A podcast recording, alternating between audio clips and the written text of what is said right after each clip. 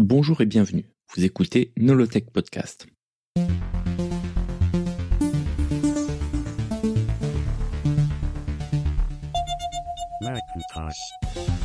Nolotech Podcast, épisode 1, Apple, avant Apple. Pour aborder les débuts de la société Apple, nous aurions pu commencer aux États-Unis, dans la petite ville de Cupertino, dans la Silicon Valley, comme pour pratiquement chaque start-up.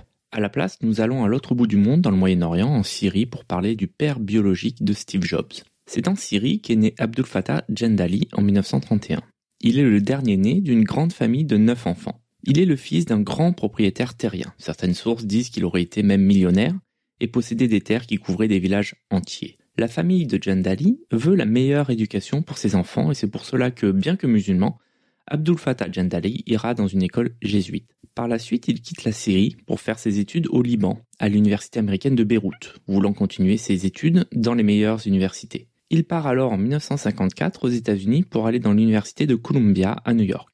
Par la suite, il changera d'université pour aller dans celle du Wisconsin pour finaliser ses études avec un doctorat en économie et sciences politiques. Nous voyons donc bien que Abdul Fattah Jendali, qui je le rappelle est le père biologique de Steve Jobs, est bien loin de l'image d'Épinal d'immigré clandestin sans un sou qui arrive avec juste les vêtements sur son dos. C'est le fils d'une famille riche et il fait des études longues et complexes. En même temps qu'il passe son doctorat, il rencontre une jeune étudiante qui s'appelle Joanne Schiebel. Au fur et à mesure du temps se forme une relation amoureuse entre les deux jeunes gens qui ont alors 22 ans. Souhaitant mieux connaître les origines de son compagnon, Joanne Schiebel part en voyage en Syrie avec John Daly. Au cours de ce voyage, elle tombe enceinte. Les voyages forment la jeunesse et apparemment rapprochent aussi les corps. Cela va poser un très gros problème au sein de la famille Schiebel parce que son père est un catholique très conservateur et il déconne pas avec la religion.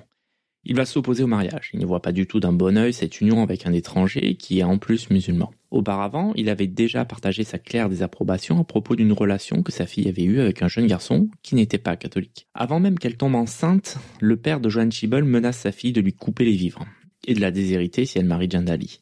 Le fait qu'elle soit enceinte n'arrange en rien les relations avec son père, bien au contraire. Il faut se remettre dans le contexte des années 50. À cette époque, l'avortement est illégal aux États-Unis. Il faudra attendre l'année 1973 pour qu'il soit légal et encore pas dans tous les États. Certaines femmes prennent quand même le risque de subir un avortement illégal dans des conditions d'hygiène déplorables. Malheureusement, elles ne sont pas rares à mourir lors de l'avortement ou d'infection par la suite. Non seulement l'avortement est interdit, mais l'accès à la contraception n'a rien à voir avec l'accès à la contraception que l'on a de nos jours. L'avortement n'est pas une solution possible, du fait que le père de Joanne Schiebel est un fervent catholique et donc idéologiquement contre. Donc la seule solution pour le père de Joanne Schiebel est d'envoyer sa fille dans une communauté catholique. Joanne Schiebel part donc loin de chez elle, à San Francisco, pour la fin de sa grossesse dans un centre pour mères célibataires. Le principe est simple, ce centre accueille des jeunes femmes enceintes mais qui ne veulent pas ou qui ne peuvent pas garder leur enfant. Le centre s'occupe des futures mères et aussi de mettre en adoption les enfants, et cela de manière discrète. Joanne ne veut pas que son enfant soit adopté par n'importe qui. Elle veut que les personnes qui vont adopter son enfant aient fait des études universitaires. Malheureusement, le couple choisi se désiste au dernier moment, voulant une fille. C'est alors un couple d'ouvriers, Paul et Clara Jobs, qui vont adopter le petit garçon. Apprenant cela, Joanne refuse de signer les papiers d'adoption, et ce pendant plusieurs semaines, prétextant que n'ayant pas de diplôme universitaire, il ne correspond pas au profil recherché pour son enfant. Ce qui est bizarre, c'est que pendant que Joanne Schiebel refuse de signer les papiers, le petit bébé est déjà dans la maison de Paul et Clara Jobs. Finalement, au bout de plusieurs semaines, elle va signer les papiers, à condition que les Jobs économisent suffisamment d'argent pour pouvoir payer des études universitaires du petit garçon. Ceci étant, il y a sans doute une raison beaucoup plus probable sur l'hésitation de Joanne Schiebel à laisser son enfant à Paul et Clara Jobs. En effet, son père est gravement malade, et tout porte à croire qu'il ne lui reste pas beaucoup de temps à vivre. On peut imaginer qu'elle espère, si, l'on peut dire, hein, que son père meurt rapidement, pour pouvoir ensuite garder son enfant. Imaginez la situation horrible d'espérer la mort de son père pour pouvoir marier l'homme qu'elle aime et pouvoir élever l'enfant qu'elle vient de mettre au monde. C'est ainsi que Steve Jobs naît le 24 février 1955. Pour information, le père de John Schiebel, Arthur, meurt six mois plus tard, en août 1955. Ce qui est terrible dans cette histoire, c'est que Johan Schiebel va se marier avec Abdul Fattah Jendali en décembre 1955, soit dix mois après avoir abandonné Steve Jobs. Autre élément sidérant, non seulement Johan et Abdul Fattah vont se marier, mais ils vont avoir un deuxième enfant, Mona, qui va naître en juin 1957. Elle est donc génétiquement la sœur biologique de Steve Jobs. D'ailleurs, par la suite, elle deviendra une écrivaine connue et reconnue. Contrairement à Steve Jobs, elle va être élevée par Johan Schiebel et Abdul Fattah Jendali. Elle va rencontrer ensuite Steve Jobs au milieu des années 80. Elle en fera d'ailleurs un livre appelé A Regular Guy. Malheureusement, Abdul Fattah Jendali et Joanne Schiebel vont divorcer quelque temps après. En effet, malgré l'obtention de son doctorat, Abdul Fattah Jendali doit retourner en Syrie à cause de difficultés financières. Ainsi, le couple divorce quelques années plus tard, sans doute à cause de l'éloignement. Ainsi, Steve Jobs est le fils biologique abandonné d'un père syrien musulman et d'une mère américaine catholique d'origine allemande. Très tôt, les parents adoptifs de Steve Jobs se rendent compte que leur enfant est hyperactif. Par exemple, il se lève tous les jours vers 4 heures du matin. Sympa. Et adore faire des bêtises. L'arrivée de sa sœur, deux ans après sa naissance, elle aussi adoptée, ne calmera pas les choses. Steve Jobs donne du fil à retordre à ses parents, d'autant plus qu'il ne supporte pas l'autorité.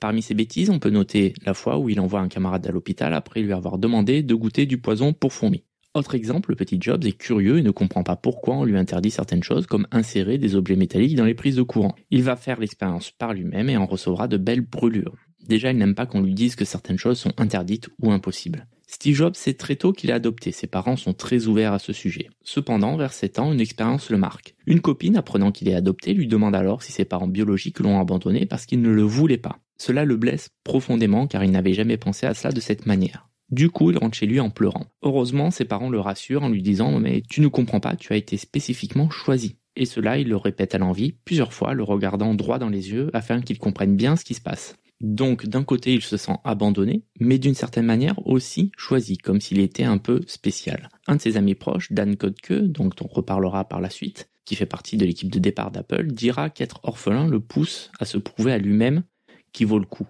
Dans son éducation très jeune, il est marqué par son père Manuel qui retape des voitures pour les revendre. Il est en admiration devant cette capacité à travailler de ses mains. C'est de son père qui retiendra le fait qu'un menuisier choisira le meilleur bois pour un meuble, même pour celui qui sera face au mur, même si personne ne s'en aperçoit car le menuisier, lui, le sait. Rapidement, il se rend compte qu'il est plus intelligent que ses parents. Il le sait, ses parents le savent aussi. Il aura donc tendance à les faire tourner en bourrique. Précoce, il s'ennuie tout le temps à l'école. Du coup, pour tromper l'ennui, il fait des bêtises, comme par exemple faire des mini-bombes, des sortes de gros pétards qu'il fait exploser dans le couloir de l'école.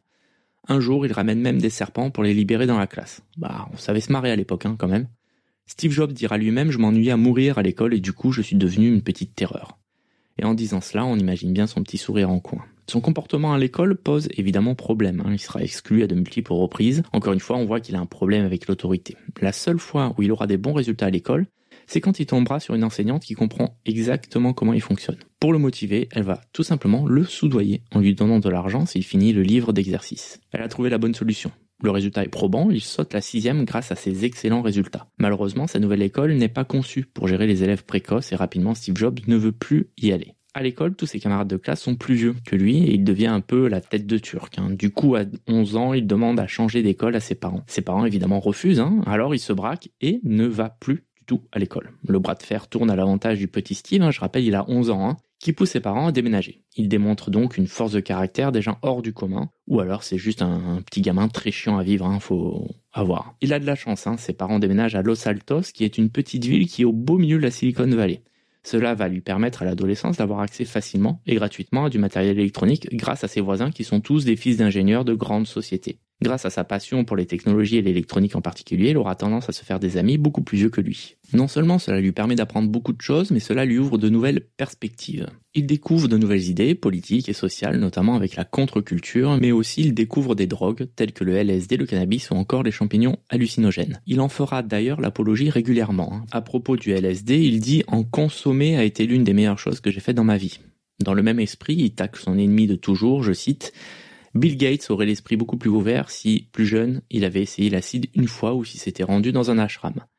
Je rappelle à toutes fins utiles hein, que prendre de la drogue comporte des risques importants pour la santé, d'autant plus quand on ne connaît pas l'origine du produit. Hein. Mais ça, Steve Jobs, il s'en fout. De toute façon, en matière de santé, j'éviterai de prendre conseil auprès de Steve Jobs. Hein. On le verra par la suite. Steve Jobs donc se cherche beaucoup, entre complètement dans la contre-culture et devient un baby boomer presque caricatural. Il écoute les Beatles, Bob Dylan et les Grateful Dead. Il lit les philosophes et gourous orientaux. Il en retiendra qu'il faut tout remettre en question, notamment l'autorité qu'il faut expérimenter, faire son propre chemin, etc. Alors qu'il fait partie du club des explorateurs de Hewlett Packard, il rencontre un ordinateur pour la première fois et adore toutes les possibilités qui lui sont offertes. Pour un projet, il a besoin d'un produit précis, alors il n'hésite pas à appeler le président de Hewlett Packard, Bill Hewlett lui-même, pour lui demander du matériel. Et bizarrement, ce dernier accepte et en profite pour lui donner du travail pour l'été. Ce culot dont fait preuve Steve Jobs est un trait majeur de sa personnalité. À de nombreuses reprises, il n'hésitera pas à oser constamment la surprise générale la plupart du temps. En plus du travail d'été chez HP, il décroche un boulot de vendeur chez Altec, qui est un magasin qui vend des pièces électroniques invendables normalement.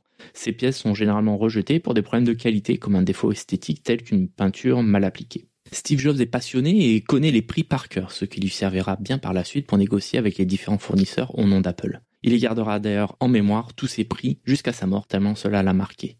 Bill Fernandez est une connaissance de Jobs qu'il croise régulièrement à la boutique. Fernandez travaille avec Steve Wozniak sur l'élaboration d'un ordinateur. C'est ainsi que les deux cofondateurs d'Apple, Steve Jobs et Steve Wozniak, se rencontrent. Parlons-en d'ailleurs hein, de Steve Wozniak. Steve Wozniak est né d'un père d'origine polonaise et d'une mère d'origine allemande. Donc on a Steve Jobs qui a un père syrien et une mère d'origine allemande, et on a Steve Wozniak qui est né d'un père d'origine polonaise et d'une mère d'origine allemande. Nous sommes en plein melting pot américain chez Apple. Son père est ingénieur chez Lockheed, qui est une société spécialisée dans l'armement aux États-Unis. Pendant longtemps, Steve Wozniak, que ses amis appellent affectueusement Woz, n'a jamais su quel était le travail de son père. Mais après sa mort, il apprend qu'il travaillait sur un projet top secret, le système de navigation des missiles balistiques, notamment ceux envoyés depuis des sous-marins nucléaires. Le père de Steve Wozniak avait une caractéristique précise. Il ne mentait jamais, comme dit la légende pour George Washington. Bose va hériter lui aussi de ce trait de caractère. Il ne ment jamais, sauf pour une raison très précise. Il adore préparer des canulars. Et c'est uniquement pour les élaborer qu'il peut arriver qu'il mente. Woz est un enfant intelligent et très curieux. Il pose beaucoup de questions à son père et cela constamment. Cependant, alors que certains parents peuvent être fatigués à la longue par le harcèlement constant de leurs enfants, son père répond toujours aux questions. C'est un père formidable. Non seulement il répond avec patience, mais aussi avec précision, n'hésitant pas à aller jusqu'au niveau moléculaire puis atomique pour expliquer, par exemple, l'électricité et l'électronique. Si certains enfants auraient été un peu rebutés par le niveau de détail des réponses, ce n'est pas du tout le cas du petit Woz qui enregistre absolument toutes les informations que lui donne son père. C'est ainsi que très tôt, il emmagasine une quantité d'informations exceptionnelle pour son âge. Il utilisera ses connaissances aussi pour régulièrement faire des canulars, et parfois ça peut déraper. Par exemple, alors qu'il fabrique un métronome électronique, il se rend compte qu'il fait le même bruit qu'une bombe. Naturellement, hein, comme euh, l'aurait fait tout le monde, hein, cela lui donne l'idée de fabriquer une fausse bombe, tout simplement et de la laisser dans son casier à l'école. Le son de sa fausse bombe est un tic-tic qui s'accélère. La police est appelée et c'est la panique. Pour avoir causé une fausse alerte à la bombe dans son école, Woz est envoyé en centre de détention pour adolescents pour la nuit. Au lycée, il devient de plus en plus solitaire. Il n'est pas cool, il ne boit pas d'alcool et ne prend pas de drogue. Et cela, ce sera le cas même à l'âge adulte.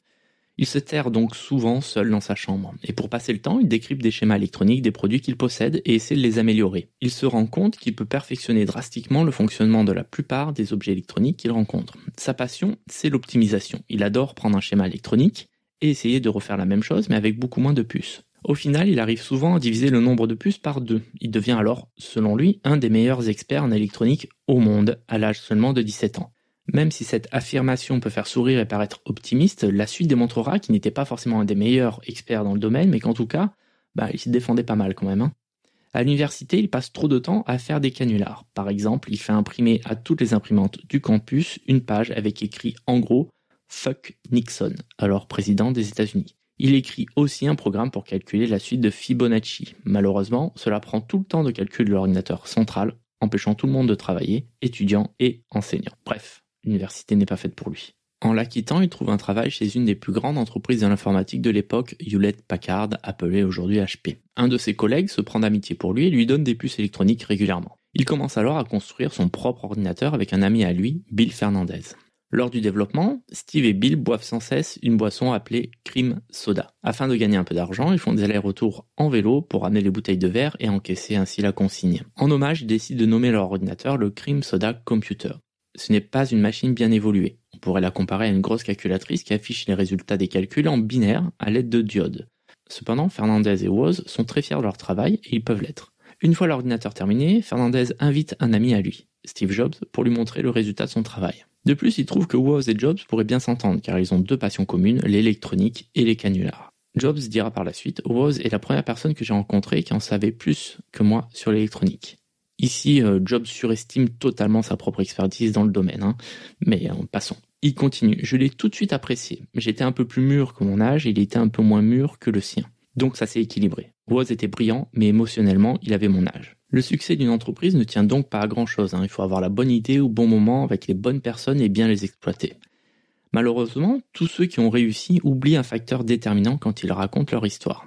C'est la chance. Les chefs d'entreprise, dans les différents livres qu'ils écrivent par la suite, disent toujours la même chose. Hein. Ils avaient raison avant tout le monde, ils ont travaillé plus dur que tout le monde, ils ont fait plus de sacrifices que tout le monde, et généralement, bah, ils sont aussi plus intelligents, hein, tant qu'on y est. Mais c'est souvent la chance qui différencie les entreprises qui réussissent de celles qui échouent. Alors que certains préféreront appeler cela des opportunités, on parle ici de la même chose. Prenons l'exemple du Micral N qui est connu comme étant le premier PC au monde. Cet ordinateur français, Cocorico, est sorti en 1972. Malheureusement, il n'avait aucune chance de succès. Premièrement, parce qu'il arrive trop tôt, et donc la technologie n'est pas assez mature. Deuxièmement, c'est un produit français. Or, la France n'a pas le tissu industriel et logiciel pour faire vivre une telle plateforme. De plus, tout le tissu d'investisseurs que l'on trouve aux États-Unis n'existe pas, ou alors dans une forme bien moins efficace, en France. Enfin, les concepteurs du Micral n'ont pas accès à autant de fournisseurs que les entreprises basées dans la Silicon Valley. Dans le cas d'Apple, la chance a joué un rôle prépondérant. Premièrement, les fondateurs vivent dans la Silicon Valley, une région où de nombreuses sociétés technologiques sont concentrées. Cela permet à Jobs et Woz d'avoir une culture technique assez conséquente. La proximité de sociétés de pointe leur permet d'avoir accès facilement à du matériel dernier cri pour apprendre et expérimenter. Le concept même de start-up est né dans la Silicon Valley quand la société Hewlett Packard a été créée dans un garage. Deuxièmement, Steve Jobs est né en 1955. À cette époque, pour réussir en informatique, il faut en gros avoir 20 ans en 1975. Ceci est un avantage certain. C'est l'année d'arrivée des tout premiers microprocesseurs abordables. Trop jeune et on ne peut pas participer à la révolution parce qu'on est à l'école. Et si vous êtes né après 1955, vous êtes déjà sans doute dans la vie active et créer une entreprise est déjà un trop gros risque pour vous. C'est d'ailleurs le cas hein, de Woz qui est né en 1950 et travaille chez HP. Il hésitera d'ailleurs, on le verra par la suite, longtemps avant de démissionner pour se consacrer à temps plein à Apple, alors que Jobs, lui, est un étudiant sans attache. On peut citer d'autres personnes qui sont nées en 1955 et qui ont participé à la révolution de l'informatique, comme par exemple Bill Gates, qui est le patron et fondateur de Microsoft, et puis ajoutons aussi pendant longtemps l'homme le plus riche du monde, Tim Berners-Lee, le créateur du web, Eric Schmidt, qui est un ancien de Sun et Novell et qui a été le premier euh, patron de Google, James Gosling, le créateur du langage Java, ou encore Bill Joy, cofondateur de Sun et créateur du système BSD, qui lui n'est pas né en 1955, mais fin 1954. Bref, vous voyez le topo. Enfin, dernier coup de chance, Jobs et Woz se rencontrent par hasard grâce à un ami commun. Sans cela, Apple ne serait jamais né. Ils ont l'avantage d'être complémentaires. D'un côté, on a Woz, qui est un génie de l'électronique, et de l'autre Jobs, qui pour l'instant n'apporte pas grand-chose, hein, si ce n'est son bagou et sa volonté hors norme. La première collaboration entre Woz et Jobs prend une forme inattendue. Alors que Woz lit un article sur la fréquence téléphonique de service, il apprend qu'il est possible de faire un gadget qui permet d'utiliser ces fréquences et d'en abuser pour par exemple téléphoner gratuitement. Pour vous remettre dans le contexte, à l'époque, il y avait un abonnement téléphonique qu'il fallait payer et en plus de cet abonnement, il fallait payer aussi chaque communication à la minute. Plus on téléphonait loin, en plus, plus le prix à la minute était élevé. Une des personnes qui a réussi à fabriquer un tel gadget, appelé Blue Box, s'appelle John Draper. Peut-être que vous connaissez mieux sous son nom de hacker Captain Crunch. Il a fabriqué un boîtier qui se branche sur le téléphone et à la ligne téléphonique, permettant ainsi de téléphoner gratuitement partout dans le monde en générant des fréquences service. Son nom de pirate, Captain Crunch, vient du nom des céréales dans lequel il aurait trouvé comme cadeau un sifflet qu'il modifiera afin de jouer la note de 2600 Hz qui permet les appels longue distance gratuitement. D'autres fréquences existent, toutes se retrouvent dans le même document qui s'appelle le Bell System Technical Journal. Apprenant cela, Woz et Jobs se ruent dans la bibliothèque municipale pour accéder au Bell System Technical Journal. Comme c'est dimanche, la bibliothèque est fermée. Qu'à cela ne tienne, cela ne les empêche pas d'y entrer en passant par une porte dérobée qu'ils savent toujours être constamment ouverte. Avec le document, ils sont capables de faire leur propre Blue Box. Woz se donne le défi de faire sa propre version qui sera, elle, totalement numérique. Une première à l'époque. Cela lui permet en théorie de faire une Blue Box plus petite, plus fiable et surtout moins chère. La Blue Box analogique coûtait plus de 1500 dollars à fabriquer, alors que celle de Woz coûtera à peu près 40 dollars. Ce projet plaît au Steve car cela englobe tout ce qu'ils aiment, l'électronique, le côté un petit peu subversif et anti-establishment. Une fois la Blue Box terminée, Woz est très content du résultat. Par la suite d'ailleurs, malgré tous les projets sur lesquels il a travaillé, Woz dira que la Blue Box est le projet dont il est le plus fier.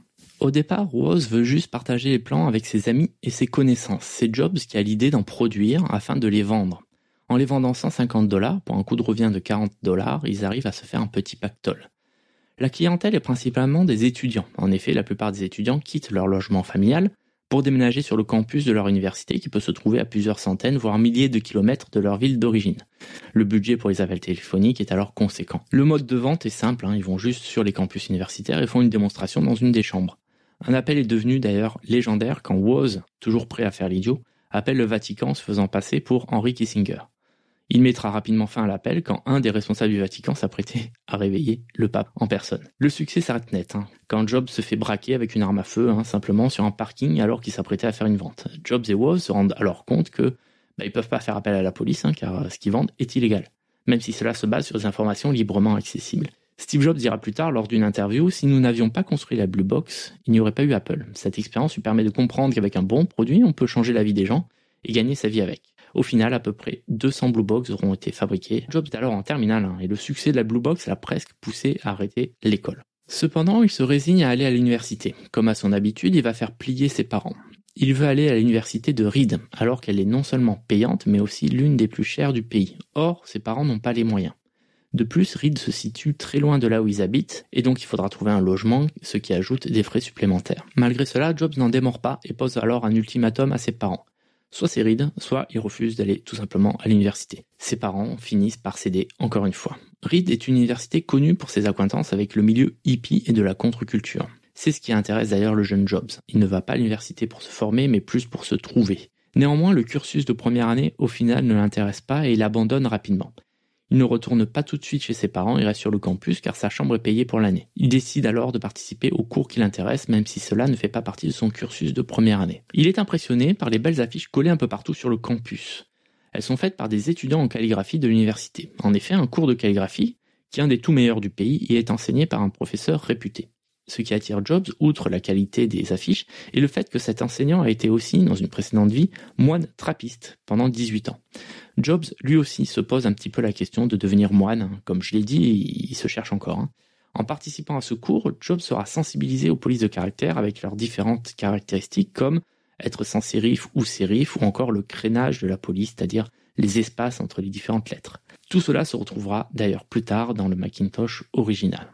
Rapidement, il se retrouve sans un sou. Il est alors obligé de rendre sa chambre universitaire et se met à dormir chez des amis à même le sol. Il récupère de l'argent, ramenant les bouteilles en verre à la consigne, et va manger dans un temple Hare Krishna une fois par semaine pour avoir un repas chaud gratuit. Ouvrons une petite parenthèse à propos de son régime alimentaire. À partir de l'université, il devient vegan. Cependant, il avait déjà par le passé une relation complexe avec la nourriture. Il faisait souvent des jeûnes de plusieurs jours.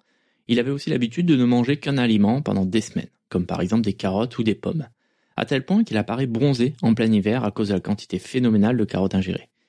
Cela s'empire après la lecture d'un livre sur un régime spécial, alors attention à mon accent, Mucusless Diet Healing System par Arnold Ehret. Ce livre préconise un régime où l'amidon est interdit. Ce régime est à base de fruits principalement et de légumes qui éviterait au corps de générer du mucus. Ce régime demande aussi de faire des jeûnes prolongés pour soigner et purifier le corps. Vous voyez le genre. Ses visites au temple Hare Krishna lui donnent aussi envie d'aller en Inde pour devenir moine. Cependant, il quitte l'université en 1974 pour revenir chez ses parents car il n'a plus d'argent. En parallèle, Steve Wozniak lui aussi revient dans la Silicon Valley pour travailler chez HP. L'expérience de Jobs à l'université aura une grande influence, à tel point qu'il appellera son fils, du même nom, Reed. Ayant besoin d'argent, Jobs parcourt les petites annonces et tombe sur celle de Atari, avec un titre accrocheur Have fun, make money. Amusez-vous et gagnez de l'argent. Il arrive dans les locaux, habillé comme d'habitude, hein, c'est-à-dire en hippie, donc pas vraiment le genre de vêtements à mettre pour un entretien. Il avait l'habitude de se balader en short et pieds nus, par exemple. Hein. Et il a le culot de s'annoncer en disant qu'il ne partirait pas avant d'avoir été embauché. Avant de se faire virer Manu Militari, le patron d'Atari se prend d'affection pour lui et l'embauche. Mal lui en a pris. Hein. Jobs a la fâcheuse tendance d'insulter les autres employés à tout va en les traitant d'idiots. Euh, dumb sheets dans la version originale, qui a un petit peu plus de cachet, à mon sens. Habitude qui, d'ailleurs, il gardera toute sa carrière. De plus, il croit que son régime alimentaire l'empêche de générer du mucus et donc, dans sa logique, de sentir mauvais. Il croit donc qu'il peut éviter de se laver ou de mettre du déodorant. Euh, ben en fait, il se trompe. Hein. Il pue tellement que les employés d'Atari s'en plaignent. Le patron d'Atari, le légendaire Nolan Bushnell, le protège et décide de le mettre dans l'équipe de nuit où il croisera moins de monde et donc il y aura moins de monde pour dire qu'il pue. Il voit en lui un entrepreneur comme lui, car il ne s'intéresse pas uniquement au côté technique ou aux jeux vidéo. Jobs pose beaucoup de questions concernant tout le reste, le marketing, la gestion de stock, les relations avec les fournisseurs et les banques, etc. Jobs retiendra beaucoup de leçons de son passage chez Atari. Euh, on peut citer par exemple le fait d'avoir une interface simple et intuitive, compréhensible en quelques secondes. Il écoute aussi tous les conseils de Bushnell qu'il appliquera par la suite. Malgré tout, Jobs s'ennuie. Hein. En effet, son travail n'est pas très intéressant. Il a pour rôle de monter des bornes d'arcade pour les jeux d'Atari de l'époque, tels que Pong ou Grand Track 10. Il veut démissionner pour aller en Inde. Atari lui propose alors de lui payer une partie du voyage à condition qu'il aide un distributeur en Allemagne qui a des problèmes avec les alimentations des bornes. Le deal est passé, il part en Inde avec une escale au pays de Schumacher. Jobs ne trouve pas ce qu'il cherche en Inde. Il voulait une révélation spirituelle, il n'en saura rien. cela n'empêche pas de vouloir donner un sens à sa vie. Au cours de son voyage, il se rend quand même compte que Edison, grâce à ses inventions, a fait plus pour l'humanité que n'importe quel yogi ou philosophe. Il décide alors de changer le monde en créant une entreprise qui, avec ses produits, changera le monde. Il revient chez Atari en robe couleur safran et le crâne rasé. Au moins, il a changé un petit peu de style. Il demande du coup à récupérer son travail. Il en profite pour reprendre contact avec Woz. Woz, du coup, vient le soir, après son boulot chez Atari, pour jouer gratuitement borne d'arcade en cours de production. Notamment Grand Track 10, qui est le premier jeu de voiture avec un volant. Bushnell le remarque et sait en profiter. Il propose à Jobs un marché. En effet, Atari développe le jeu Breakout, qui est particulièrement complexe et demande beaucoup de puces. Il propose la chose suivante à Jobs. S'il arrive à redessiner la carte logique du jeu avec des puces en moins, il aura un bonus à peu près 100 dollars pour chaque puce économisée par rapport au design original. Or, Bushnell sait que les connaissances de Jobs sont limitées. Il pense qu'il demandera de l'aide à Woz, ce qu'il fait. Or, Jobs dit à Woz que le bonus est de 700 dollars, qui divise donc en deux, c'est-à-dire 350 dollars pour Woz.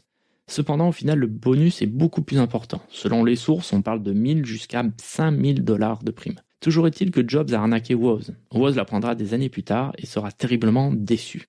C'est donc la deuxième fois après la Blue Box que Jobs et Wozniak travaillent ensemble sur un projet technique. Ce n'est que le début et le meilleur est à venir. Merci de m'avoir écouté. Pour m'aider à faire ce podcast, envoyez-moi un message, ça fait toujours plaisir, à nolotech.com slash contact ou sur Twitter, nolotech. Vous pouvez aussi partager le podcast et lui donner une note sur les différentes plateformes. Et enfin, vous pouvez aussi acheter mon livre, L'histoire d'Apple, 45 ans d'innovation, disponible partout. J'ai mis tous les liens dans la description. À bientôt!